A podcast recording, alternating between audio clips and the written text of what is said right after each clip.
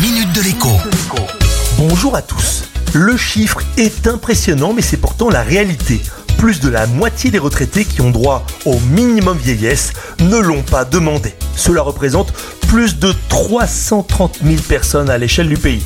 330 000 personnes qui pourraient toucher 200, 300, parfois 400 euros de plus tous les mois. Le minimum vieillesse vient en effet compléter d'autres revenus, pensions ou allocations. Il peut atteindre plus de 917 euros par mois.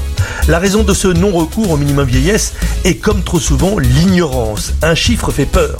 82% des veuves éligibles au minimum vieillesse ne l'ont pas sollicité. Dans certains cas, les ayants droit ont commencé les démarches, mais faute d'accompagnement d'un proche ou d'une assistante sociale, ne sont pas allés au bout.